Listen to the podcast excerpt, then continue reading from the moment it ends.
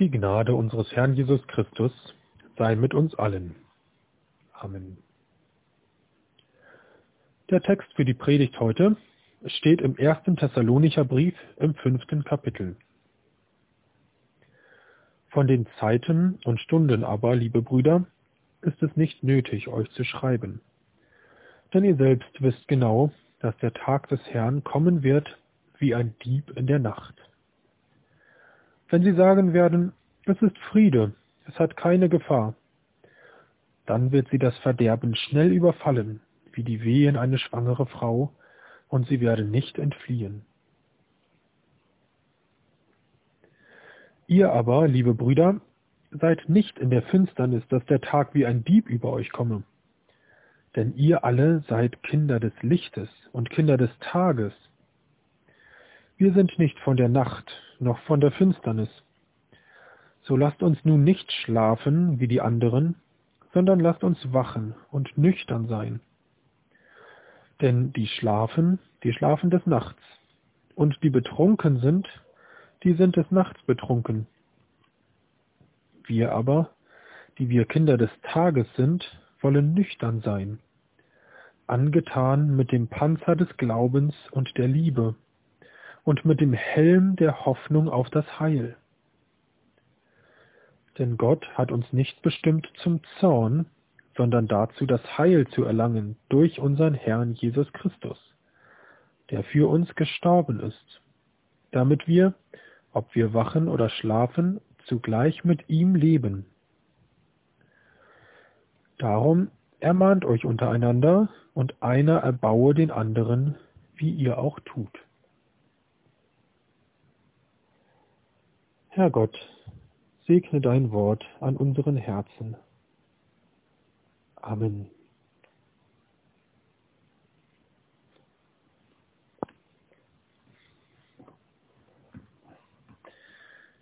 Wenn ich mein Herzauge von Gott wegdrehe oder es zumache, so wie wir vorhin in der Beichtansprache auch schon gehört haben, dann nennt Paulus das hier in seinem Brief an die Thessalonicher schlafen oder betrunken sein. Dann verpasse ich das, was Gott mir sagen will, weil ich zu sehr mit anderem beschäftigt bin oder einfach keine Lust habe, auf ihn und sein Wort zu gucken. Mein Herz guckt auf andere Dinge und das heißt, ich finde andere Dinge wichtiger und habe sie lieber als Gott. Da, wo Menschen so schlafen und betrunken sind, da ist Nacht. Jetzt dürfen wir aber nicht durcheinander kommen. Paulus sagt hier ja nicht, dass wir nicht mehr schlafen dürfen, wie wir in der Nacht im Bett schlafen. Er meint den Schlaf, wenn unser Herz von Gott wegguckt. Das kann auch passieren, wenn wir hellwach sind. Genauso meint Paulus hier auch nicht die normale Nacht, die kommt, wenn der Tag vorbei ist, Paulus nennt das Nacht, wo Menschen nicht nach Gott fragen. Da wo Jesus, das Licht der Welt, nicht beachtet wird. Wo unsere Herzen lieber etwas anderes angucken und Gott nicht so wichtig ist. Da ist die Nacht, da ist es dunkel.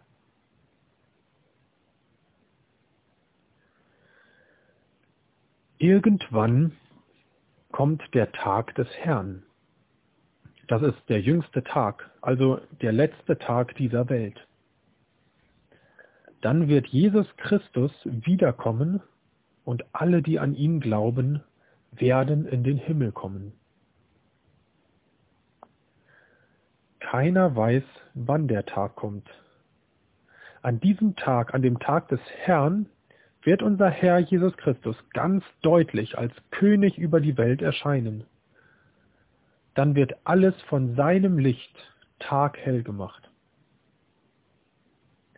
Deshalb werden auch alle, die gerade schlafen oder betrunken sind, von dem Tag des Herrn überrascht werden. Nicht nur, weil sie nicht wussten, wann er kommt, sondern weil der Tag des Herrn ein heller Tag ist und sie in der Nacht sind. Am Tag des Herrn kommt ja Gott selbst zu uns. für alle sichtbar. Wenn wir dann aber gerade lieber mit unserem Herzen andere Dinge angucken und gerade von Gott nichts wissen wollen, dann werden wir ganz schön überrumpelt werden. Das wird keine schöne Überraschung, sondern das wird ein böses Erwachen. Gerade wenn die Menschen sich ganz sicher fühlen in ihrer Welt ohne Gott, dann wird Gott kommen und ihre ganze Welt auf den Kopf stellen. Und keiner kann dem entkommen. Keiner kann dann sagen, nein, Gott kann gar nicht kommen, weil es ihn ja nicht gibt. Gott kommt dann einfach, egal was die Menschen sagen. Aber es wird schlimm für die Menschen, die im Dunkeln in der Nacht sind. Keiner von uns weiß, wann Jesus wiederkommt. Der Tag des Herrn kommt wie ein Dieb in der Nacht. Plötzlich ist er da und keiner wusste es vorher. Aber wir können uns trotzdem auf diesen Tag vorbereiten, sagt Paulus. Wir sollten dann nicht schlafen und nicht betrunken sein. Das heißt, wir sollten wachen und nüchtern sein. Wenn wir wachen und nüchtern sind, sind wir auch nicht in der dunklen Nacht, wie die, die schlafen und betrunken sind. Dann sind wir am Tag. Dann sind wir im Hellen. Wenn wir am Tag sind und der Tag des Herrn kommt, dann passt das ja gut zusammen dann wird nicht unsere ganze Welt umgekehrt, weil plötzlich alles hell wird und es vorher dunkel war, dann ist es ja schon hell. Dann werden wir nicht so sehr überrumpelt wie die, die in der Nacht sind.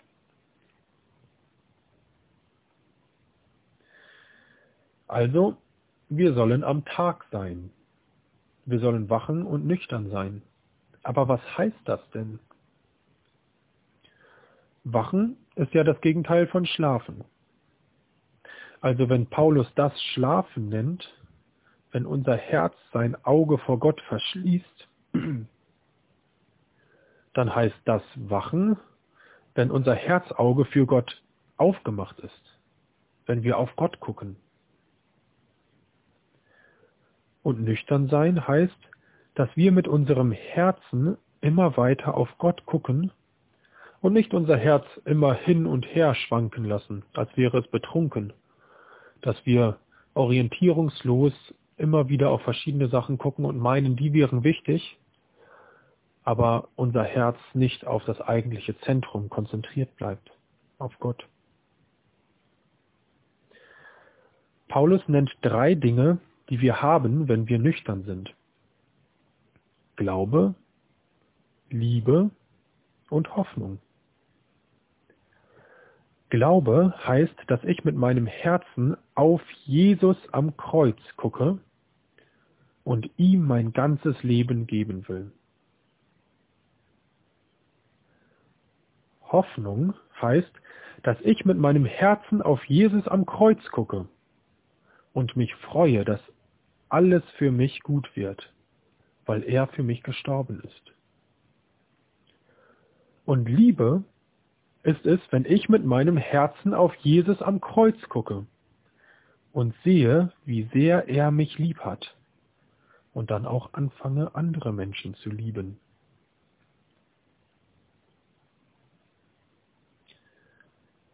Wachen und nüchtern sein bedeutet also nichts anderes, als mit dem Herzen auf Jesus zu sehen, der für mich gestorben ist. Dann bin ich jetzt schon am Tag und kann voller Vorfreude auf den großen Tag des Herrn warten. Das ist die beste Vorbereitung für den Tag des Herrn. Keiner weiß, wann der Tag des Herrn kommt, wenn Jesus wiederkommt. Aber wenn ich mit meinem Herzen immer auf Jesus gucke, dann kenne ich ihn. Dann kommt für mich nicht ein Fremder wie für die, die in der Nacht sind. Dann werde ich endlich mit eigenen Augen, mit den Augen im Gesicht sehen, und zwar werde ich dann den sehen, den mein Herz schon lange kennt und gesehen hat. Amen.